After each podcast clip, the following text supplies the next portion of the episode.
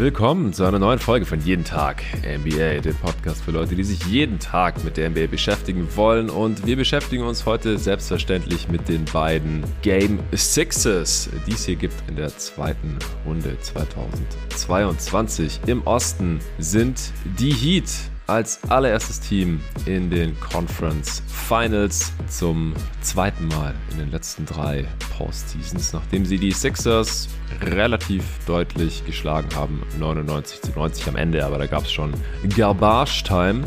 Und im Westen, Suns Mavs, da gibt es Spiel 7, das erste Spiel 7 der Playoffs 2022. Wenn es nach mir gegangen wäre, hätte es nicht unbedingt diese Serie sein müssen. Aber umso mehr freut sich jetzt hier gerade wahrscheinlich mein Gast und es ist äh, schon wieder der Hans Schulze. Morgen, Hans. Moin, moin, Jonathan. Ja, die Stimmung ist gut. Noch. ja, das hast du ja jetzt auch äh, verdient, nachdem du nach äh, Spiel 5 hier am Start sein musstest, slash durftest, hast du auch Mitleid auf Twitter noch bekommen im Nachgang. da werden sich die Mavs-Fans unter den Hörern bzw. Supportern jetzt sicherlich freuen, dass du hier heute auch mal ja, die, die Praises auf dein Lieblingsteam singen darfst, während ich hier eher frustriert bin an diesem Morgen. Denn das war die schlechteste Performance der Suns äh, bisher, zumindest was die Offense angeht. Das war eine Katastrophe. Klar, Mavs Defense war mal wieder top und äh, on point. Bevor es gleich losgeht, gibt's noch kurz Werbung vom heutigen Sponsor.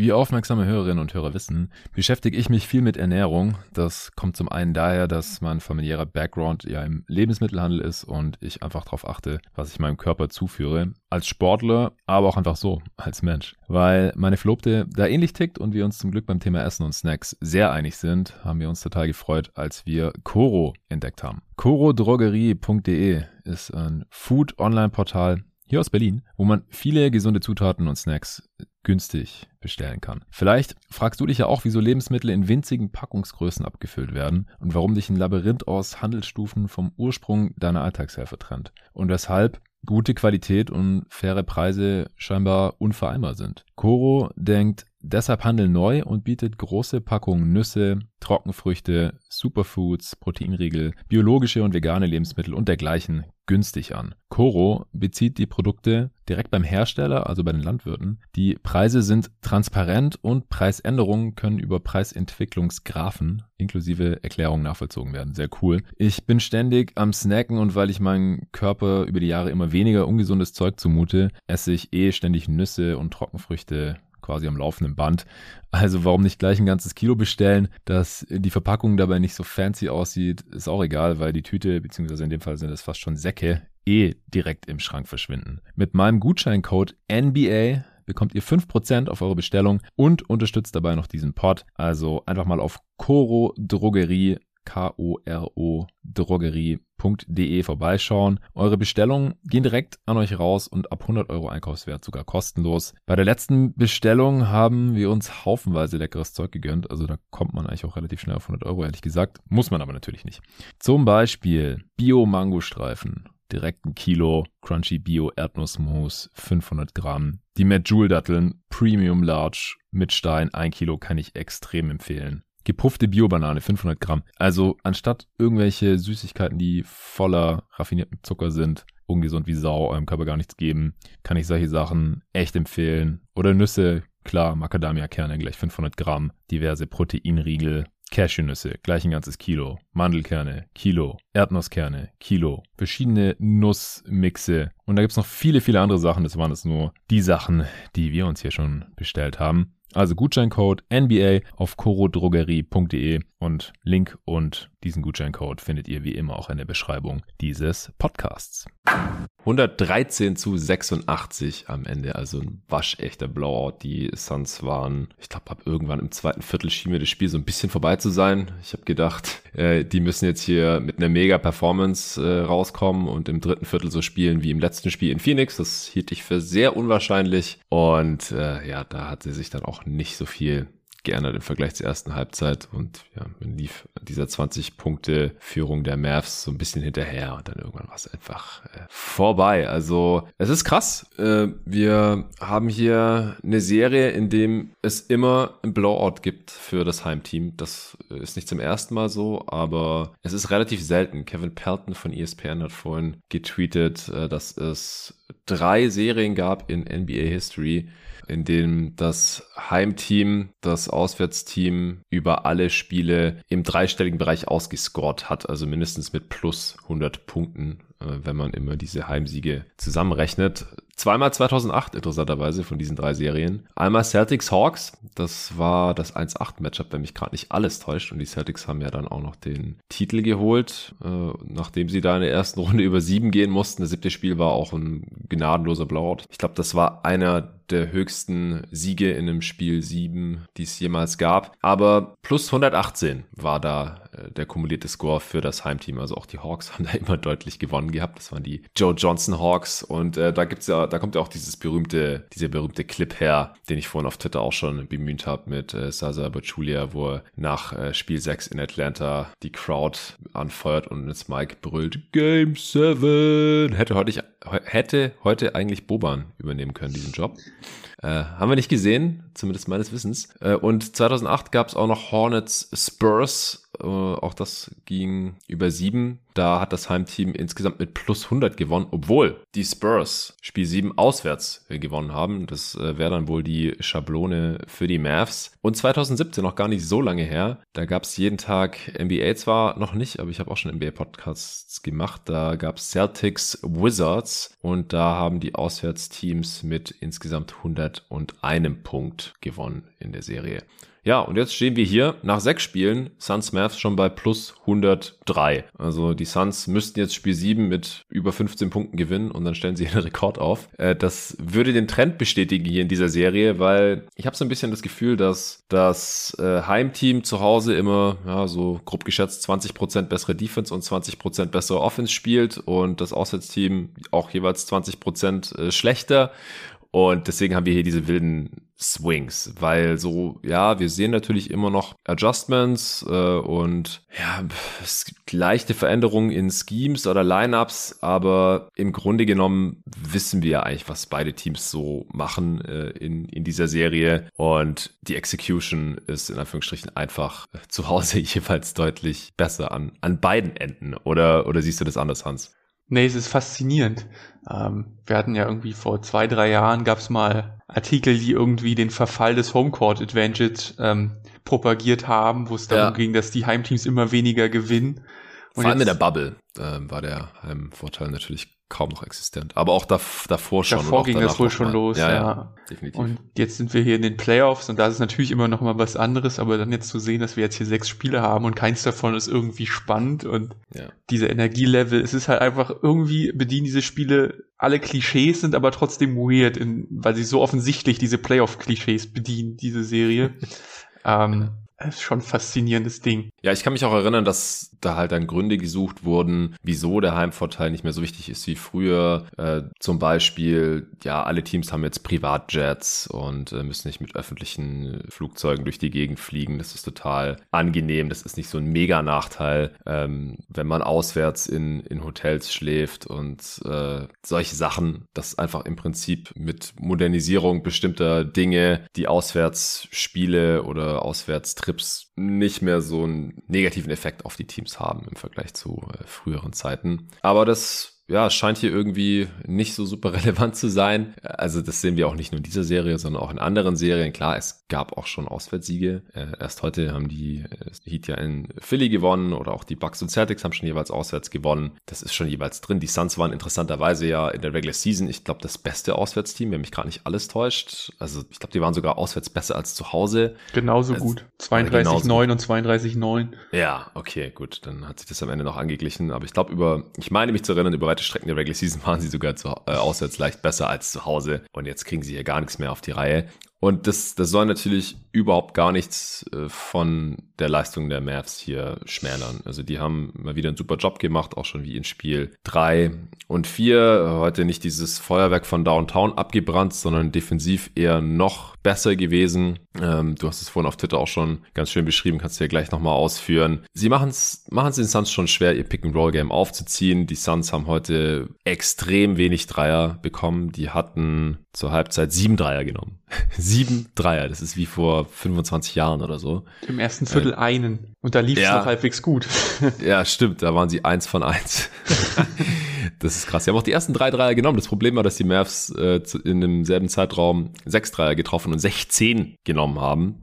Also, das ist das ist schon heftig. Die Suns sind sowieso nicht so ein High-Volume Three-Point-Shooting-Team, äh, aber sie haben nichts Leichtes in der Zone bekommen, auch nichts Leichtes aus der Midrange und auch nichts Leichtes von hinter der Dreilinie. Und das schafft eigentlich normalerweise keine NBA-Defense gegen eine halbwegs funktionierende NBA-Offense. Irgendwas muss man immer abgeben. Manche Teams geben gerne die Dreier ab, wie die Bucks zum Beispiel. Andere Teams haben nicht so eine tolle Rim-Protection und manche schenken der gegnerischen Offense quasi die Midrange-Pull-Ups, äh, weil sie jetzt sagen, ja gut, das ist der niedrigstprozentigste Wurf im, im Basketball. Damit können wir leben. Was man gegen die Suns natürlich nicht, nicht machen darf, weil die halt Booker und äh, Chris Paul haben. Äh, in, in der Zone kann normalerweise in Aiden finishen, was heute auch ein bisschen mehr forciert wurde, fand ich auch gut. Er war auch Topscorer der Suns am Ende mit 21 Punkten aus 18 Shooting Possessions, zwei Turnovers, äh, zwar auch ähm, also er hatte kein, kein geiles Game, auch nur einen seiner vier Freiwürfe getroffen und wieder nur vier Pfeife gezogen. Also es, es war schon ein eher typisches Game für Aiton, wenn er viele Touches bekommt. Und er hat heute nach Booker die meisten Touches bekommen. Das hat gut funktioniert, aber wie gesagt, er hat jetzt auch nicht das meiste aus diesen Abschlüssen gemacht und ja, manche Abschlüsse, die er sonst normalerweise verwandelt, heute nicht verwandelt, da, da wäre mehr nötig gewesen, wenn man ihn schon so ähm, integriert in, in die Offense. Also das, das war mal wieder nichts äh, von den Suns offensiv. Die die Pace war eine Katastrophe. Das war wie die Mavs im letzten Spiel so ungefähr. Ähm, man war ständig irgendwie in den letzten fünf Sekunden der Shotclock und musste dann irgendwas forcieren oder chucken oder hat den Ball noch weggeworfen, was man heute ständig gemacht hat. Die Mavs hatten 16 Steals. 16. Das ist, das ist wie wenn, wenn man bei 2K gegen jemanden spielt, der das noch nicht so oft gespielt hat und der ständig halt äh, zum falschen Mann passt. Dann hat man 16 Steals. Die, die Suns hatten 22 Turnovers insgesamt. Es, es war nicht schön. Es war echt äh, weit weg von dem, was die Suns offensiv normalerweise zeigen, was sie halt auch zu Hause zeigen, was sie auch im letzten Spiel wieder äh, besser gezeigt hatten. Chris Paul wird immer noch vermisst. Also ich weiß nicht, was mit dem Mann passiert ist, seit er 37 geworden ist. Vierte schlechte Spiel in Folge, fünf Turnovers, fünf Fouls. Er hatte bis kurz vor Schluss, bis zur Garbage Time eigentlich sieben Punkte. Er hat vier Assists, also wieder mehr Turnovers als Assists. Am Ende hat er jetzt 13 gehabt, weil er noch zwei bedeutungslose Dreier reingehauen hat. Er war unsichtbar. Die Offense lief zu größten Teilen über Devin Booker, der nicht unsichtbar war, aber heute auch nicht das beste Spiel hatte, mit acht Turnovers. Ach du Scheiße, sehe ich gerade erst. Keinen seiner vier Dreier getroffen, hat die Zone sehr aggressiv attackiert, hat versucht, sich dagegen zu stemmen. Er war ja auch der beste Suns-Spieler äh, neben Jake Crowder in den, in den anderen Niederlagen bisher. Äh, aber ja, insgesamt heute einfach nicht, nicht den Touch gehabt, auch nicht so einen heißen Start gehabt, äh, wie sonst oft in den Spiele. Und halt auch viele Turnovers gehabt, Offensiv-Fouls und ja, einfach nicht, nicht das beste Spiel von, von Devin Booker. Und dann, ja, dann läuft's halt einfach überhaupt nicht. Mit der Phoenix Suns äh, Offense. Aber jetzt äh, darfst du gerne mal deine Mavs ein bisschen praisen hier. Was, was hat dir heute am besten gefallen von Dallas? ich würde erstmal gerne noch eine kleine, also eine Zahl, die sie heute während des Spiels noch kurz eingeblendet haben, für um den Punkt mit der mit den Dreierversuchen zu verdeutlichen. Ja. Irgendwann Anfang des vierten Viertels hatten die Suns elf Dreier probiert und die Mavs 34. Ja. Oder die Mavs haben genauso viele Dreier getroffen wie, ah nee, die Suns haben jetzt doch noch zwei mehr genommen. Ja. Die hatten bis kurz vor Schluss 16 Dreierversuche und die Mavs 16 Treffer. Das ist einfach, das ist eine Diskrepanz, die kannst du einfach so gut wie gar nicht wettmachen. Wenn dein Gegner so viele Dreier trifft, wie du nimmst oder sogar mehr, das habe ich neulich schon mal in einem Podcast gesagt, bei einem anderen Spiel, das, das kannst du fast nicht ausgleichen. Da musst du krankhaft aus dem Zwei-Punkte-Bereich treffen treffen oder unendlich viele Freiwürfe ziehen, damit du diese Diskrepanz irgendwie äh, wettmachen kannst. Ja. Das ist ja ein reines Mathe-Spielchen, ne? Genau. Aber ja, bei den Mavericks, grundsätzlich können wir einfach das nehmen, was wir vor zwei Tagen gesagt haben und jetzt nur im umgedrehten Rollen quasi sprechen.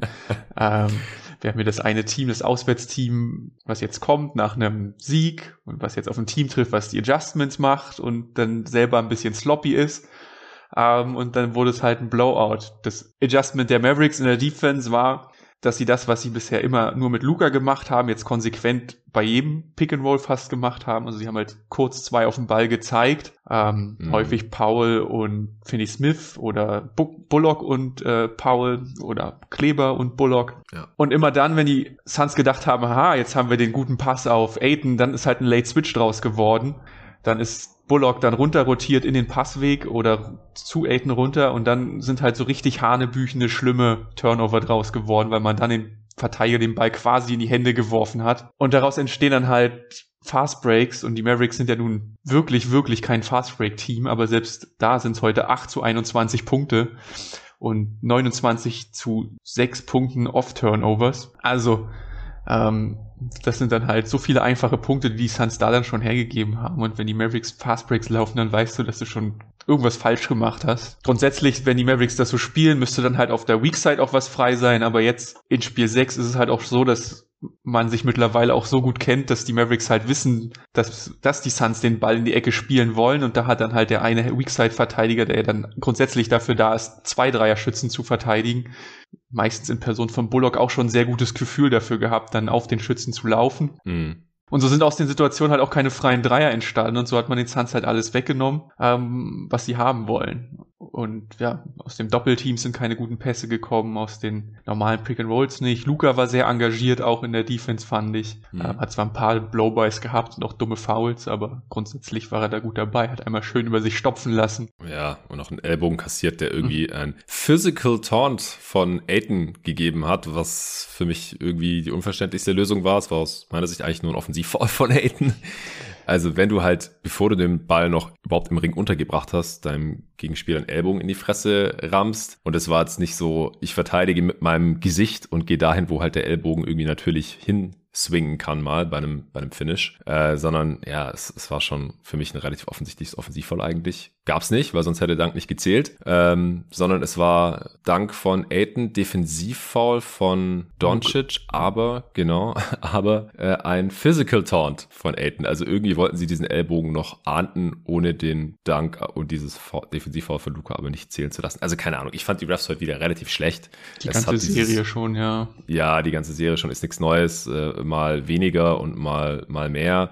Mal hat man das Gefühl, es hat einen größeren Einfluss aufs Game, mal weniger, aber es waren halt zum Glück alles Blowouts. Also ich will nicht mhm. wissen, was hier los wäre in beiden Fanlagern, wenn es annähernd irgendwie ein äh, Einfluss auf den Ausgang eines Spiels gehabt haben könnte, was, was jetzt hier realistisch gesehen aber nicht der Fall war, auch heute nicht. Aber man habe ich schon gedacht, was, was ist denn das jetzt schon wieder für ein Call? Auf, auf beiden Seiten. Ja, also wie gesagt, aus, aus meiner Sicht hätte der Dank von Aiden nicht zählen sollen. Da will er einmal danken, ja, und mit Force abschließen und macht wieder irgendeine so Scheiße. Und hat er nicht auch noch einen, einen Charge gehabt, ein richtiges Charge in dem Game? Oder ja, das war das Fehler auch. Ja, das, das klassische Suns Charge, diese Serie, dass sie Pick and Roll spielen, ja. der dritte Dallas-Verteidiger, meistens Brunson geht rein ja. Und dann rennen sie ihn halt über den Haufen. ja. Ja, also es, es war nicht ganz so krass wie noch am Sonntag, als ich hier im Pod mit Arne und Luca gesagt habe, ich hatte das Gefühl, die Suns machen so eine Bucketlist äh, mit dummen Fehlern, die man in der Offense in einem Basketballspiel machen kann, voll aber es war schon wieder relativ nah dran und äh, ziemlich frustrierend. Also auch nochmal in äh, Turnover Percentages ausgedrückt. Sie haben fast jeden vierten Angriff den Ball weggeworfen. 24% Turnover Percentage. Das ist, ist das erste Percentile. es geht nicht äh, viel schlechter. Das ist schon, schon krass. Aber wie gesagt, ist auch auf die, auf den Druck in der Defense einfach zurückzuführen. Reggie Bullock hat einen super Job gemacht. Maxi Kleber ist ein Monster in der Defense. Äh, Frank, ja, Frankie Smokes heute auch ähm, mit, mit starken Minuten gegen Devin Booker in der Defense. Ähm, auch weil die Mavs ja Foul Trouble hatten. Äh, darf man nicht vergessen, war jetzt hier auch kein größerer Faktor. Wenn es ein enges Spiel gewesen wäre, hätte das die Gemüter vielleicht auch noch erhitzt, hier der ein oder andere Call. Aber Dorian Finney Smith ja, Swish dürfen wir ihn heute nicht nennen. Eins von vier aus dem Feld. Äh, aber fünf Fouls war nicht sein Game. Doncic mit vier, Kleber mit vier und Frank auch mit vier. Im Endeffekt, wie gesagt, unerheblich. Aber ja, wenn das Spiel äh, knapper gewesen wäre, dann äh, hätte das hier noch ein Problemchen geben können, weil die Suns es wahrscheinlich dann auch ein bisschen konsequenter noch gehandelt hätten, versucht hätten, Doncic irgendwie sein fünftes anzuhängen, Smith äh, komplett, Finney Smith komplett auszufaulen oder Kleber. Ja, und auf Seiten der Suns, wie gesagt, Paul auch mit fünf, Crowder mit fünf, Booker mit vier. Ja, war, war mal wieder nicht so schön teilweise, was da passiert ist. Aber es ist auch eine physische Serie einfach.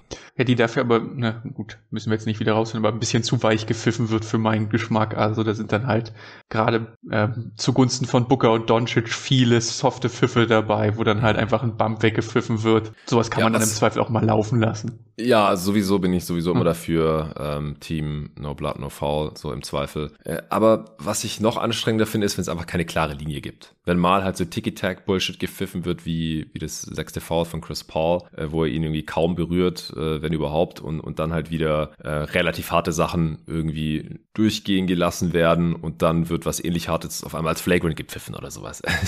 da, da kann man sich weder als Fan noch als Spieler irgendwie drauf einstellen und es ist einfach eine Katastrophe, sich anzuschauen. Das ist schon, schon ein Problemchen. Aber gut, wie gesagt, solange es hier keinen äh, Einfluss auf den Ausgang des Spiels oder geile Serie hat, ist das alles noch zu verschmerzen und ich denke, dann, dann können wir das jetzt auch äh, hinter uns lassen. Ja, was äh, ist dir noch aufgefallen bei deinen Mavs? Du hast ihn gerade schon angesprochen, ne? also Frank Ntilikina hat einen tollen Job gemacht in der Defense mit seinen langen Tentakelarmen, Booker permanent beim Dribbeln genervt. Da sind auch, auch da hat Booker irgendwie einen Turnover gehabt, wo er vor Verzweiflung quasi ins Ausgedribbelt ist mit dem Ball. Ja. Ähm, ich glaube, den Possession danach hat er dann auch direkt weggeschmissen. Also ein Telikina gegen Booker funktioniert erstaunlich gut für die Mavericks ich denke mal, von Suns Seite könnte man da im Zweifel adjusten und Booker vielleicht auch den Ball einfach im Post mal geben oder so, dass er einfach über äh, Frankie rüberwerfen kann. Hm. Aber jetzt im Ballvortrag macht äh, Tilikina das schon sehr, sehr gut. Dann vier haben Steals wir in, vier, und Block in 21 Minuten. Vier Steals, ne? null Punkte, das aber Egal. Ja. Wer auch 21 Minuten gespielt hat, ist dann Dinwiddie und der hat auch mal ausnahmsweise wieder ein gutes Spiel gemacht. Es ist scheinbar so, dass Spencer Dinwiddie in diesen Playoffs nur in Spiel 6 erscheint. Ähm, das war gegen Utah so, das ist jetzt in der Serie so. Mal gucken, wie sein Output in Spiel 7 sein kann. Ob er nur in Spiel 6 erscheint oder ob er ab Spiel 6 erscheint, das ist jetzt die große Frage für die Mavericks an der Stelle. ähm, ja. 5 von 7 Dreier, ja. Ja, ein Dreier weniger als die Suns als Team. True. Ja, und Bullock hatte auch fünf. Ja. Für den äh, gilt das auch von elf. Der hat aber wenigstens elf ja hochgeworfen. Hm. Den Widi nur sieben, aber wenn du halt von zwei Rollenspielern zehn von 18 Dreiern hast, ist es halt wieder dieselbe Story wie in Spiel drei und vier, dann ist es halt, läuft's für die Mavs und ja. Und Philly Smith war noch nicht mal groß da als Schütze. Auch alle anderen. Gut, Maxi hat seine Dreier wieder getroffen. Aber von den Ballhändlern kommt nach wie vor kein Shooting. Also weder Luca noch Brunson sind da in der Serie bisher sehr glücklich. Mhm. Aber ja, in der Offense war das große Adjustment der Mavericks noch, dass sie halt diese elenden Mist-Post-Ups gelassen haben, die sie in Spiel 5 die ganze Zeit versucht haben. Sie haben es dann nur, als die Suns Smallball gespielt haben, haben sie plötzlich wieder damit angefangen gegen Tory Craig. Und das lief erstaunlich wieder überhaupt nicht. Und dann hat man es wieder gelassen. Und man ist halt einfach wieder, also man ist schneller in die Offense gekommen, man hat es dumme rumgedribbel gelassen, man hat ist einfach, hat sich das Matchup gesucht, was man haben will, das Pick and Roll gesucht, was man haben will und hat halt attackiert und hat dann eben noch Zeit gehabt für eine zweite Attacke, vielleicht von Brunson, ähm, dass man daraus noch was kreieren konnte die einzigen Situationen, wo der Ball dann mal still steht, sind dann, wenn Luca davor einen Dreier trifft, dann weiß man, dass der nächste auch ein Dreierversuch wird von Luca. Und dann dribbelt er halt fünf Sekunden rum und dann weiß, okay, jetzt nimmt er den halt, weil gerade eben hat er einen getroffen, aber sonst sind die Mavericks eigentlich immer schön schnell in ihre Sachen gekommen und da kam auch wenig Gegenwehr. Ja, also ohne Luca pushen die Mavs sowieso den Ball viel mehr in Transition, haben sie heute auch wieder gemacht und dann aber auch mit ihm haben sie das weitergemacht. Das äh, sieht man wirklich selten und war auch ein krasser Kontrast zum letzten Spiel. Ja, und dann gab es natürlich immer wieder Geschenke von der Suns Defense, auch im Halfcourt, wo Doncic einfach zum Korb durchspazieren konnte und slammen konnte, mehrmals. Und alle fünf Suns Defender schauen irgendwie so zu. Also klar, er, er schlägt halt Crowder, der ihn auch nicht über rechts gehen lassen will, irgendwie will den links forcen, wo dann eigentlich Aiden ihn hätte aufnehmen sollen. Der bleibt einfach wie angewurzelt bei Maxi Kleber stehen. Äh, wahrscheinlich, weil er halt schon ein paar Dreier getroffen hat zu dem Zeitpunkt. Zeitpunkt, aber hey, ein Dude, der äh, 1 gegen 0 auf den Korb zumarschiert, das ist der hochprozentigste Wurf im Basketball und nicht ein Dreier von Maxi Kleber, auch wenn man es vielleicht manchmal äh, nicht denken würde. Aber auch keine Rotation von Bridges oder Booker oder irgendwem. Gucken einfach alle zu, wie der halt dann da durchgeht und slammt. Also Katastrophe, erschreckend und total ungewöhnlich als, als Suns-Fan sowas zu sehen. Doncic wieder nicht mit dem effizientesten Spiel. Das zieht sich jetzt hier auch schon so durch die Serie durch. Hat nur ein Turnover, das ist natürlich gut bei 8 Assists. Aber was Scoring-Effizienz angeht, bin ich als Suns-Fan eigentlich wieder zufrieden. Ja, also 33 Punkte aus 33 Shooting Possessions, das ist okay. Also damit, damit lebe ich jederzeit. Zwei von acht Dreiern, ja, wieder viele Stepbacks dabei gewesen. Ja, klar, sieht natürlich immer schlecht aus für Aiden, wenn er dann halt mal in sein Gesicht trifft.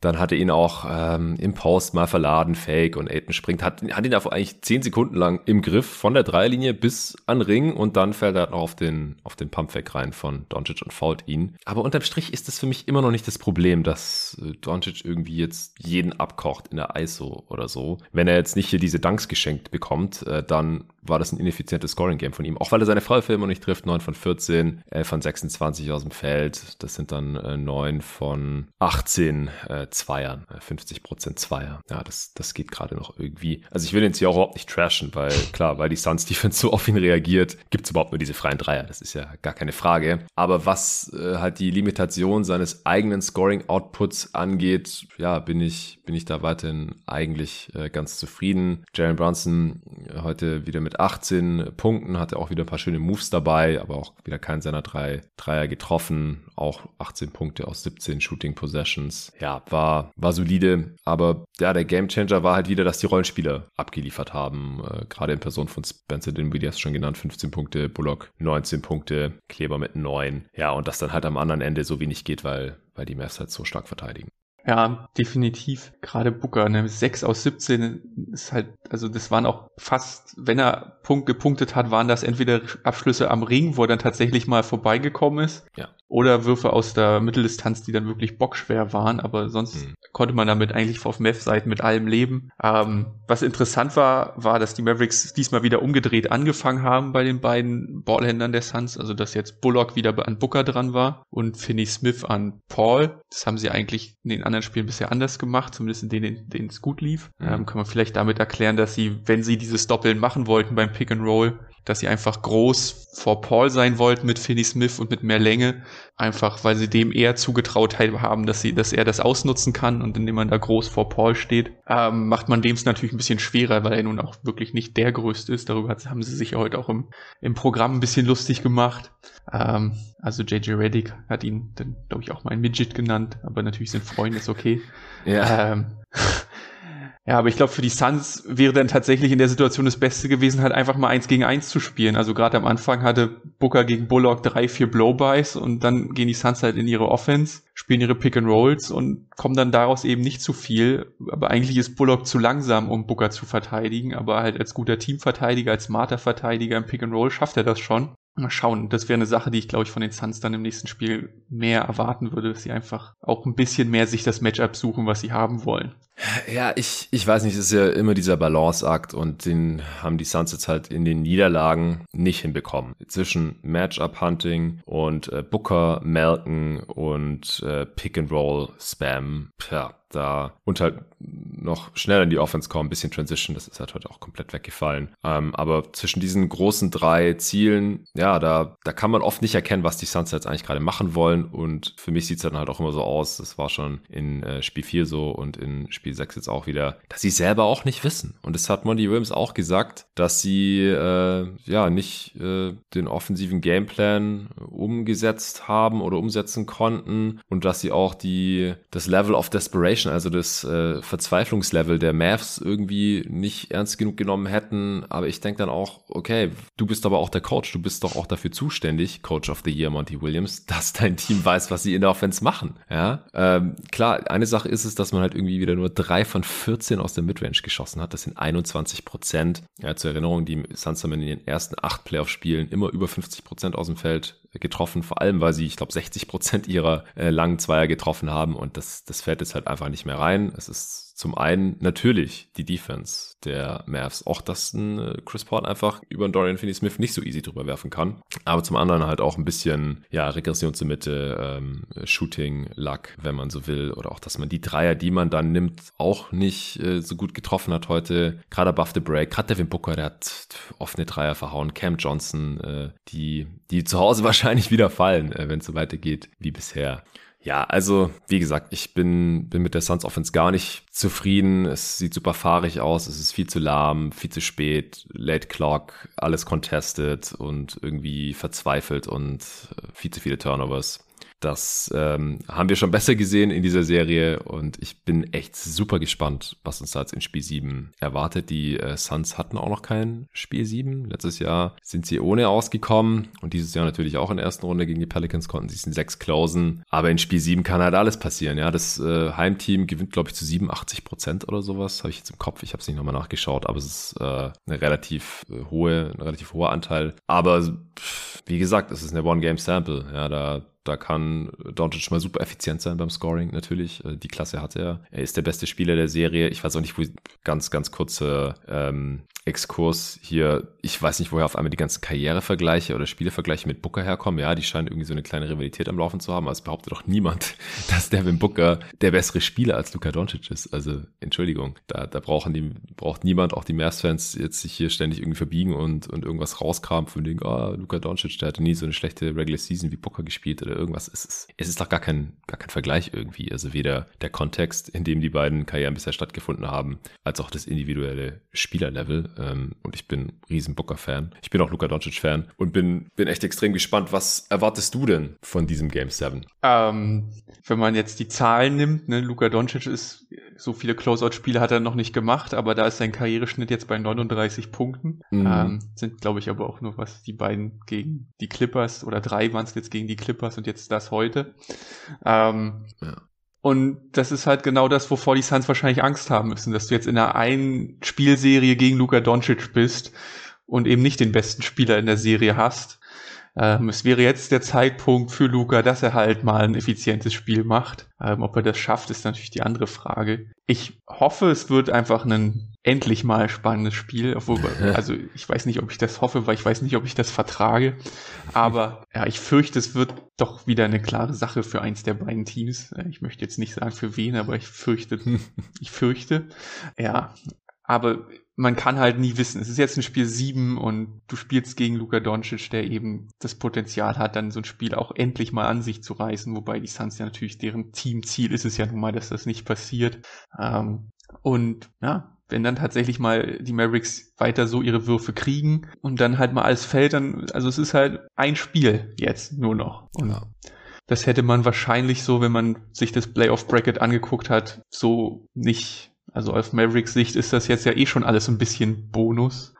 Mhm. Ähm, jetzt in der Position zu sein, in der man ist, ist, denke ich, damit kann man sehr, sehr gut leben. Ja, definitiv, vor allem, wenn man halt in die andere Serie rüberschaut, wo die Warriors irgendwie gerade so ein bisschen zu implodieren scheinen. Da gibt's heute Nacht Spiel 6, äh, falls die Grizzlies abermals gewinnen können. Und das ist jetzt halt echt nicht mehr so unrealistisch nach dem letzten Game. Ich kann mir eine Antwort vorstellen, der Warriors, aber muss ich jetzt erst nochmal sehen, ehrlich gesagt. Äh, vor allem, wenn Steve Kerr, und das ist, glaube ich, relativ sicher, wieder nicht, nicht coachen kann. Darf man, glaube ich, nicht unterschätzen, dass es halt schon auch einen Unterschied ausmachen kann, ob da einer der besten Coaches all time an der Seitenlinie steht oder Mike Brown, äh, bei allem Respekt. Falls es da ein Spiel 7 gibt, dann ist das am Montag übrigens. Das wäre das einzige äh, Spiel 7, was am, am Montag wäre. Äh, Heat das wäre auch am Sonntag gewesen, aber wird jetzt nicht stattfinden. Ja, worauf ich eigentlich hinaus wollte, ist, dass die Mavs vielleicht dann äh, auch die, die Warriors beziehungsweise Grizzlies schlagen könnten und dann ist der Pfad in die, in die Finals ja eigentlich jetzt relativ äh, greifbar. Ja, sie müssen jetzt nur die Suns einmal in, in Phoenix schlagen, was natürlich auch erstmal noch machen müssen. Also es, es wäre schon krass, wenn jetzt auf einmal dann doch nicht mehr das Heimteam äh, gewinnt. Aber als Suns-Fan mache ich mir auf jeden Fall Sorgen, nachdem jetzt Chris Paul viermal in Folge nicht wirklich aufgetaucht ist. Also ich keine Ahnung, was das ist. Er sieht mir auch nicht verletzt aus, hm. ehrlich gesagt. Also er humpelt jetzt nicht oder ist irgendwie total langsam oder kann nicht mehr dribbeln oder er trifft den Korb nicht mehr. Ich meine, wenn er mal wirft, dann trifft er ja auch. Aber er ist irgendwie einfach nicht am Start. Ich habe keinen Plan, wieso nach dem letzten Spiel, da ja, habe ich mitbekommen, dass manche Suns-Fans gesagt haben, ja, ist doch egal, die Suns haben trotzdem gewonnen, jetzt lass doch mal Chris Paul in Ruhe. Äh, nee, ich, ich kann ihn da nicht so ganz in Ruhe lassen, ehrlich gesagt. Und heute wurde es bestätigt, weil er war nicht derselbe Spieler. Also er ist, wo ist der fucking Point Guard, der im, in der ersten Runde noch 14 von 14 getroffen hat und solche Späße, der auch in den ersten zwei Spielen dieser Serie noch ganz anders aussah. Und jetzt halt aussieht wie, ja, ein mittelprächtiger Rollenspieler. Mehr nicht, leider. Ja, und ja, auch, ja, also hm? es ist ja, ne, ist ja auch nicht der Anspruch der Suns, jetzt hier die Mavericks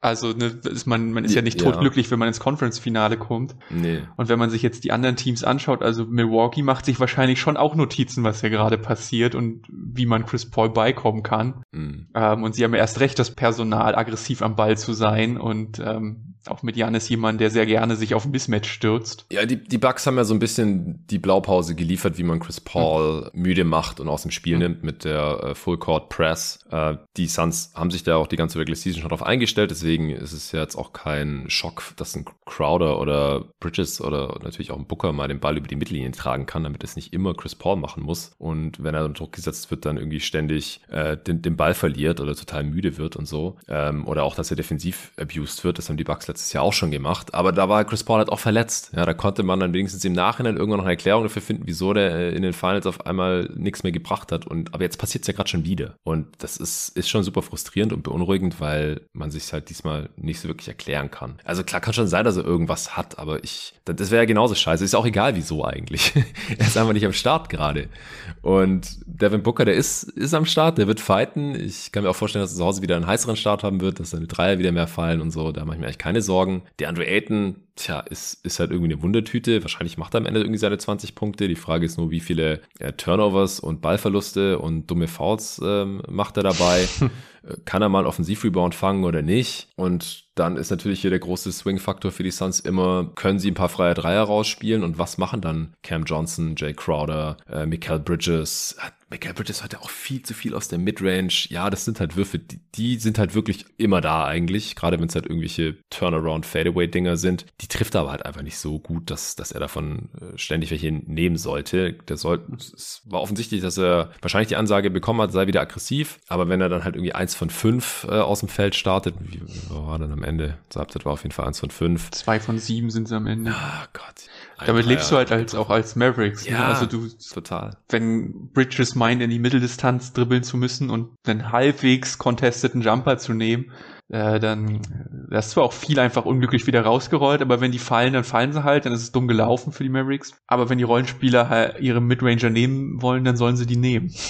Ja, genau. Ich fand in der zweiten Halbzeit hat das dann ein bisschen gelassen. Er hatte dann einen Dank, also ist dann mehr zum Korb gegangen, hat nicht direkt diese Midranger hochgejagt, sondern hat einmal gedankt und dann noch ein paar Dump-Off-Pässe gespielt, so auf Aiton. Äh, hat auch die meisten Assists der Suns so mit fünf, was krass ist, wenn man Devin Booker und Chris Paul im selben Team hat. Aber es, es wird auf keinen Fall ein Selbstläufer werden für die Phoenix Suns. Ähm, ich finde schon, dass sie in dieser Serie jetzt bisher enttäuschen und underperformen. Ich finde, die Mavs, die übertreffen meine Erwartungen, ja wohl auch deine. Du hast ja auch auf Suns in 6 getippt, wollen wir mal nicht vergessen hier. äh, weil sie einfach noch besser verteidigen als gedacht, würde ich sagen. Und die Dreier halt ja, weiterhin so gut fallen wie gegen, gegen Utah. Äh, und das dachte ich halt, dass das gegen die Suns Defense nicht so unbedingt möglich sein wird. Aber auch die haben Jason Kidd und äh, die Mavs und auch Brunson und äh, natürlich Doncic mit seinem Playmaking schon so ein bisschen entschlüsselt. Also vor allem halt in, in Dallas. Ja, ist halt Five Out. Ne? Du kriegst wahrscheinlich mit guten Ballhändlern wie Luca und Brunson kriegst du deine Dreier halt immer. Ähm, ja, aber ich, ich dachte halt, gegen bessere Perimeter Defender ja. Wird halt nicht ständig die Hilfe nötig sein. Und allgemein mit besserem defensiven Material, dass die Rotationen halt, halt besser sitzen, dass es nicht so viele freie Dreier gibt, ähm, was ja auch im letzten Spiel in Phoenix, in Spiel 5, wieder besser ja. gelaufen ist. Aber auswärts kriegen sie das halt irgendwie nicht so umgesetzt. Ja, es ist, äh, ne, wie wir gesagt haben, es ist irgendwie eine sehr weirde Serie, aber auch dabei sehr klischeeig. Und ähm, so gehen wir jetzt in ja. Spiel 7. Und yes. vielleicht überrascht uns die Serie da mal. Vielleicht geht's jetzt aber auch genauso elendig weiter. Wir werden sehen. Äh, Montagmorgen gibt's dann hier wieder was zu dieser Serie. Äh, das ist jetzt ein, ein, paar Tage hin, weil Samstag auf Sonntag ja äh, keine Spiele kommen. Aber das ist mir äh, auch ganz recht, weil ich Samstag auf Sonntag in Köln sein werde und das ein bisschen schwierig geworden wäre, da noch nachts live zu schauen und dann morgens aufzunehmen und dann sonntags muss ich da Basketball spielen und abends wieder zurückfahren und dann mir noch diese Game Sevens irgendwie reinziehen und danach noch einen Podcast dazu aufnehmen. Mal sehen, ähm, je nachdem, wann dann da die, die Conference Finals äh, starten, dürfte da ja auch nochmal ein Tag Pause zwischen sein. Es sei denn, die fangen mit dem Osten natürlich direkt Montag auf Dienstag an. Das könnte natürlich passieren. Ich muss mal gucken, wie ich das regle. Es wird ja noch mindestens einen Podcast geben ähm, am Samstagmorgen. Da werde ich da eine Ansage machen wie es äh, weitergeht mit der Coverage der siebten Spiele, unter anderem jetzt eben Suns Mavs und eventuell noch Celtics äh, Bucks äh, am Sonntag. Das wird sich dann heute Nacht entscheiden. Hans, danke, dass du dir heute die Zeit genommen hast, wieder morgens. Sehr gern. Äh, vielleicht sprechen wir nochmal nach Spiel 7. Das können wir nochmal gucken dann, ob das um 21.30 oder um 2 Uhr nachts ist. Das hängt eben davon ab, ob die Celtics und Bucks am Sonntag auch nochmal ran müssen. Ja, auf ein, auf ein gutes Spiel. Also ich, ich will einfach nur, dass es ein, ein gutes und faires Basketballspiel ist und dass es bitte nicht durch irgendwelche diskutablen Calls entschieden wird, weil das macht dann einfach keinen Spaß. Aber da hoffen wir einfach mal aufs Beste. Definitiv. Danke, Hans. Jetzt geht's hier. Ja? Ich habe nur definitiv gesagt. okay. Dann sind wir uns einig. Äh, danke dir. Äh, jetzt geht's hier gleich weiter mit äh, Luca zu Heat Sixers. Äh, wir sprechen auch noch kurz über den MVP beziehungsweise die äh, Wahlergebnisse da, die Votes und den Executive of the Year, der gestern auch verkündet wurde. Hoffentlich mit genauem Breakdown der Übergabe der Trophäe. Oh ja. Und da ist er auch schon. Morgen, Luca. Guten Morgen, Jonathan. Ja, wie angekündigt, äh, wir sprechen gleich noch über die Serie und das sechste Spiel. Äh, Sixers Heat, Miami als erstes Team in den äh, Conference Finals dieses Jahr. Aber zuerst wollten wir ja noch über die Stimmverteilung beim MVP sprechen. natürlich Hans hat gerade gefordert, die jetzt schon legendäre Überreichungsfeier in Sombor in äh, Serbien. Da gab es diverse Videos und äh, Bilder. Ich habe auch was retweetet auf Twitter vom Denver Nuggets Account. Hast du auch gesehen, oder? Habe ich gesehen, ja. Und was hältst du davon? Ja, sympathisch auf jeden Fall, dass er da in Serbien in der Offseason sich gut gehen lässt mit seinen Pferden. Äh, ja. war auf jeden Fall ein witziges Video. Ja, er, er kam, für die Leute, die es nicht gesehen haben, kam erstmal angeritten auf so, einem, auf so einem Pferdewagen und hat irgendwie so eine Rundfahrt gemacht oder so. Ich glaube, es war eine Überraschungsparty. Nee, der, fährt, der fährt Rennen, glaube ich, damit. Das ist, glaube ich, so sein Hobby. Ja, aber er kam jetzt nicht gerade von der Rennbahn, oder? Ich glaube sogar, dass er wirklich von der Rennbahn kam. Oh, okay. Und sein Pferd da geparkt hat. Aber bin mir nicht sicher und ist eigentlich auch egal. Das ist eigentlich auch egal. Er sah, aus, ja. für mein Verständnis sah so relativ gechillt aus, wie er da auf seinem ähm, Pferdegespann eingeritten ist und hat dann erst bei den Helm abgenommen und da waren halt lauter Leute schon, die, die ihn begrüßt haben. Er war dann auch emotional berührt, weil er wahrscheinlich gewusst hat, was abgeht. Und dann ist da die fette Party ausgebrochen in, in der, ja, ich habe es auf Twitter Partygarage Fragezeichen genannt. Sieht auf jeden Fall sehr bodenständig aus. Ich habe auch schon in ähnlichen Gemäuern äh, irgendwelche Partys äh, gefeiert. Ähm, sehr, sehr cool. Also sehr sympathisch auf jeden Fall. Mike Malone war auch äh, anwesend. Der hat ihm erstmal einen, einen fetten Schmatze auf die Wange gedrückt und die haben sich da auf jeden Fall gut gehen lassen. Also Nikola Jokic, MVP, Back-to-Back MVP 2021, äh, 22, war ja auch jeden Tag NBA MVP, also natürlich überhaupt nichts dran auszusetzen, gerechtfertigte Wahl war auch der, der beste Offensivspieler dieser Regular Season, auch Offensive Player of the Year geworden bei den jeden Tag NBA Awards. Also wer äh, sich die Gründe noch mal reinziehen möchte, äh, verweise ich gerne auf die jeden Tag NBA Awards Updates. Das letzte war mit Arne. Äh, ich glaube, der da waren wir uns auch einig, wenn mich gar nicht alles täuscht. Und das vorletzte war mit dir. Und da wurde ausführlich über Jokic's Cases äh, gesprochen. Er hat trotzdem die wenigsten First Place Votes seit Steve Nash 2006 oder 2005, bin mir gar nicht mehr ganz sicher, kann ich gleich nochmal gegenchecken, bekommen. Äh, der, der auch ein relativ umstrittener Back-to-Back MVP war damals. Jokic 65 First Place Votes jetzt von möglichen 100. Und Embiid mit 26, also trotzdem mehr als doppelt so viele wie Embiid und Janis mit 9. Embiid hat trotzdem ja annähernd so viele Stimmen bekommen wie Jokic. Jokic 875 Stimmen. Also man kann ja äh, fünf Stimmen vergeben, also beziehungsweise fünf Plätze, die unterschiedlich viele Punkte dann geben, äh, zwischen eins und fünf. Und äh, Embiid mit 706 Punkten, also nicht, äh, nicht so weit hinten dran, trotz der großen Diskrepanz, was die First Place Votes angeht. Äh, Janis dann wiederum auch nicht so weit hinter Embiid, also das hat sich, was die Punkteverteilung angeht, dann schon ganz gut wiedergespiegelt, dass es annähernd ein Rennen auf Augenhöhe war, dass Embiid und Janis halt durchaus auch MVP-würdige Saisons gespielt haben. Janis mit 595 Gesamtpunkten. Danach dann ein großer Abfall auf Devin Booker, der Vierter geworden ist. Hat mich gefreut als Suns-Fan, ehrlich gesagt, dass er da ein bisschen Liebe erfahren hat. Für mich war es kein ernsthafter MVP-Kandidat, aber dann so Platz 4, Platz 5, das passt dann schon zusammen mit der Teamleistung und auch dem Fakt, dass er halt aus meiner Sicht relativ klar der wichtigste oder beste Suns-Spieler war. Diese Regular Season, vor allem nachdem Chris Paul ja dann nochmal länger ausgefallen ist, zum Ende der Regular Season und die Suns äh, überhaupt nicht abgefallen sind, leistungstechnisch Booker mit 216 Punkten. Und es ist auch relevant, weil noch nie ein Spieler oder sehr, sehr, sehr selten ein Spieler MVP äh, geworden ist, nachdem er davor nicht schon mal mindestens irgendwie so Top 5 gelandet war. Das ist so eine, so eine Vorstufe, so eine inoffizielle.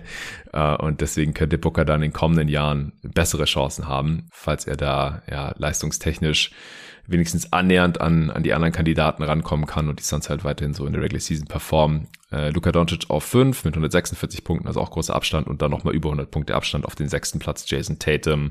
Morant hat noch 10 Gesamtpunkte bekommen. Curry 4 Punkte auf 8, nachdem er, weiß nicht, die ersten zwei Saisonmonate oder so der Frontrunner gewesen war. Das, der hat einen krassen Absturz hingelegt, natürlich dann auch verletzungsbedingt. Und äh, Paul noch zwei Pünktchen und jeweils einen Punkt haben die Rosen Durant und LeBron James bekommen. Ja, kann ich alle drei nicht so ganz nachvollziehen. Aber gut.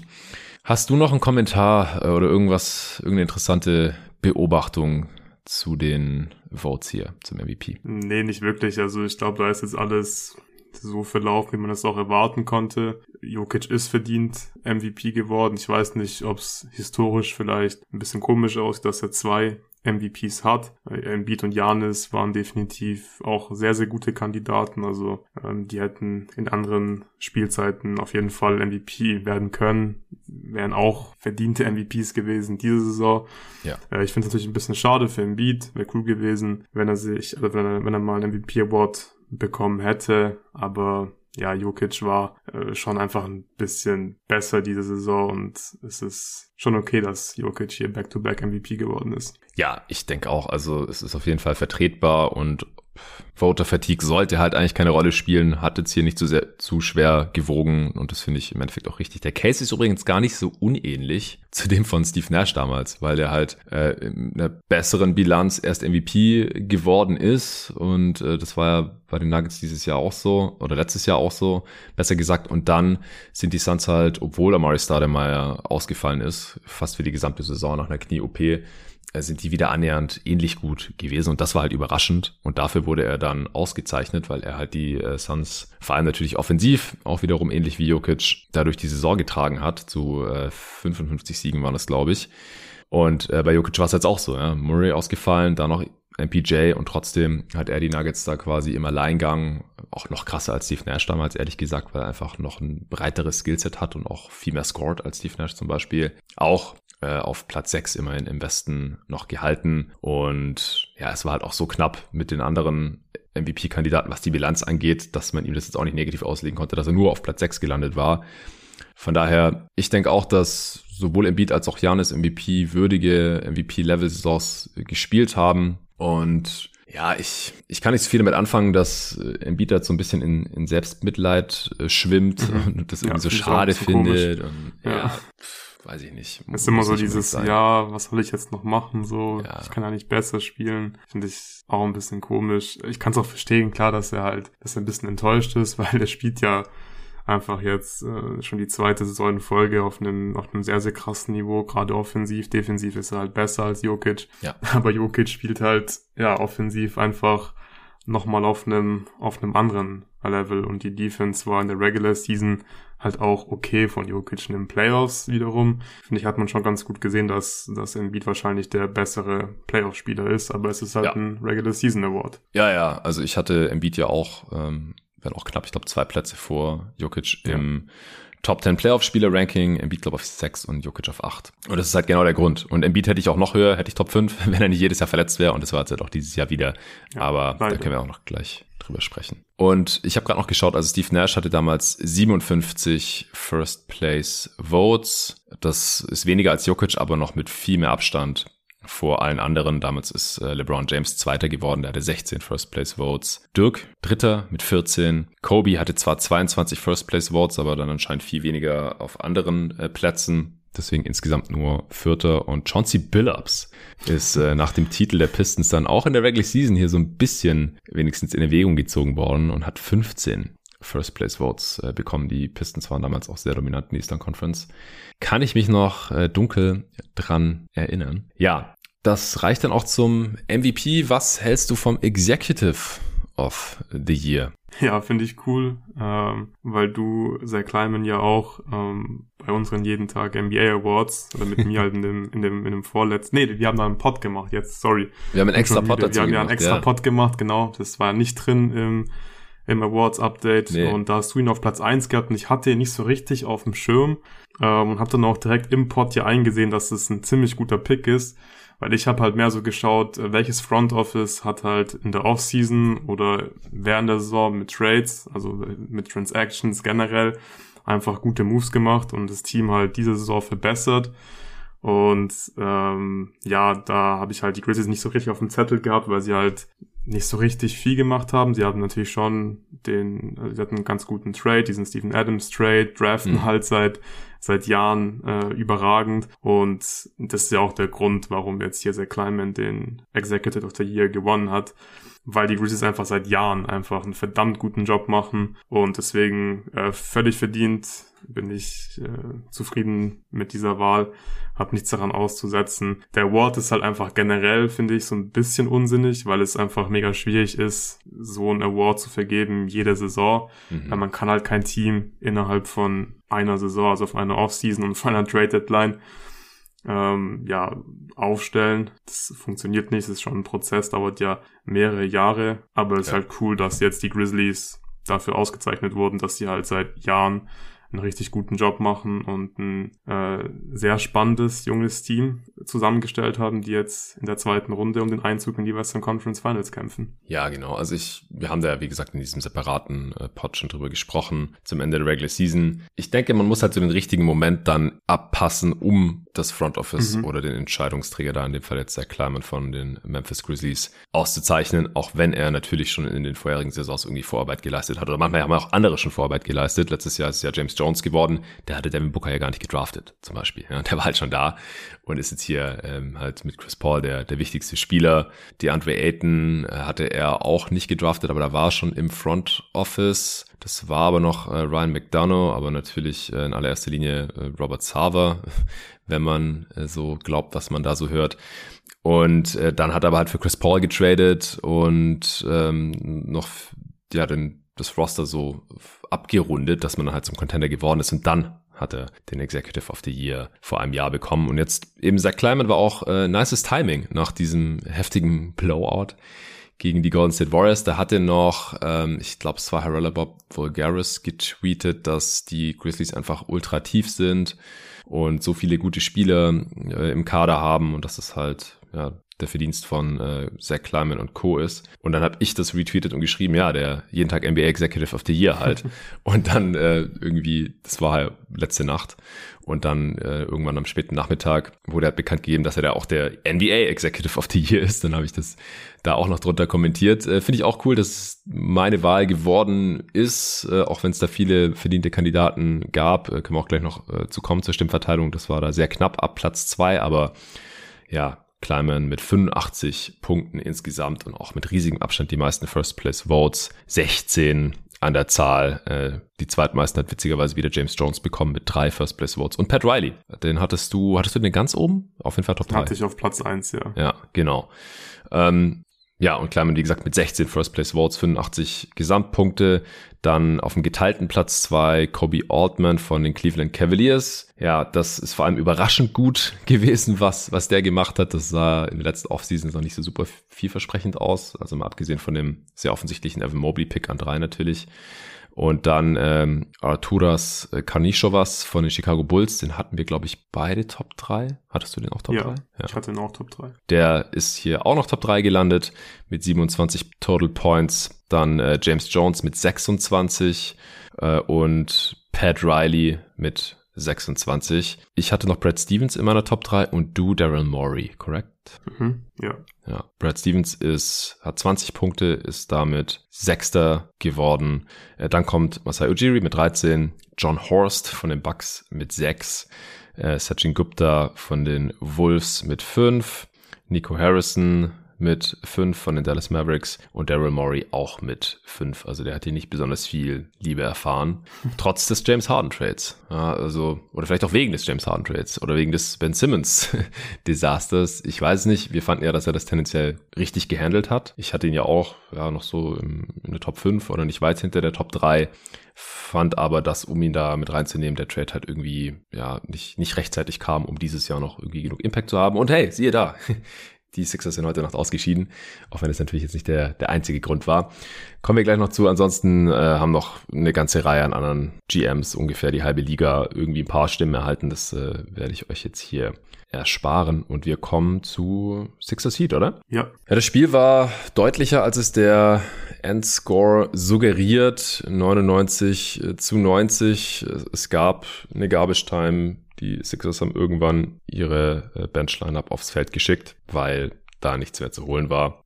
Ja, Embiid war nicht so dominant, wie er es wahrscheinlich hätte sein müssen, damit die Sixers hier diese Serie noch gewinnen können. James Harden hat in der zweiten Halbzeit mehr Turnovers als äh, Punkte gemacht. Drei Ballverluste, zwei Punkte, zweimal auf den Korb geworfen in den letzten 27 Spielminuten. Also der ist im zweiten, in der zweiten Halbzeit komplett abgetaucht. Ähm, das waren, würde ich sagen, so, so die Hauptfaktoren, wieso bei den Sixers offensiv nicht genug ging, um diese Miami Heat letztendlich zu bezwingen. Man muss sagen, dass Max Struss James Harden, out, James Harden outperformed hat mit 20, 11 und 5. Und äh, Jimmy Butler war nicht so super effizient, aber wieder Topscorer seiner Heat mit 32,84. Der ähm, ja, schmiedet hier weiter an seinem Case als bisher bester Spieler dieser Playoffs. Und ja, Tucker noch mit 12, Bam mit 10, Hero mit 10. Und so hat es dann eben äh, letztendlich gereicht, obwohl man die Dreier in Philly abermals überhaupt nicht getroffen hat. Was, was würdest du noch sagen? Vielleicht ganz kurz, wir müssen das Spiel jetzt nicht mehr ewig hier analysieren. Was waren hier heute so die Hauptfaktoren aus deiner Sicht? Ähm, für mich auf jeden Fall die Defense der Miami Heat hat einen sehr, sehr guten defensiven Gameplan, den sie auch nahezu perfekt exekutiert haben. Wir haben relativ früh wieder eine Zone gesehen. Ich glaube, sie sind mit einer Zone ins Spiel gestartet und die Sixers hatten abermals keine richtige Antwort gegen diese Zone. Und dann haben sie auch wie im letzten Spiel schon die Pick-and-Roll-Defense gegen James Harden und Joel Embiid umgestellt. Sie haben nicht mehr geswitcht, äh, Embiid dann gedoppelt und frühzeitig rotiert, um die Lobpässe abzufangen, sondern sie haben heute das Pick-and-Roll wieder mit einer Drop-Defense verteidigt. Und auch das war wieder einfach ein guter Schachzug, finde ich, von ähm, Spo, weil James Harden ist zum jetzigen Zeitpunkt seiner Karriere vor allem ein guter Playmaker. Ein richtig guter Scorer ist er definitiv nicht mehr. Und ja, gegen dieses Switchen und dann im Beatfronten, da konnte er halt vor allem durch sein Playmaking glänzen und haben mir die Sixers als Team auch relativ gut gefallen. Habe ich ja im Pod auch schon erwähnt, weil sie mit klugen Cuts so ein bisschen die Defense ausgehebelt haben und Beat dann äh, oft zu leichten Punkten am Ring kam. Aber ja, gegen diese Drop-Defense ist Harden einfach ein bisschen mehr als Scorer gefordert, weil er kann einfach nicht nur den Ball äh, verteilen und kluge Pässe spielen, sondern er muss halt einfach ein bisschen mehr machen.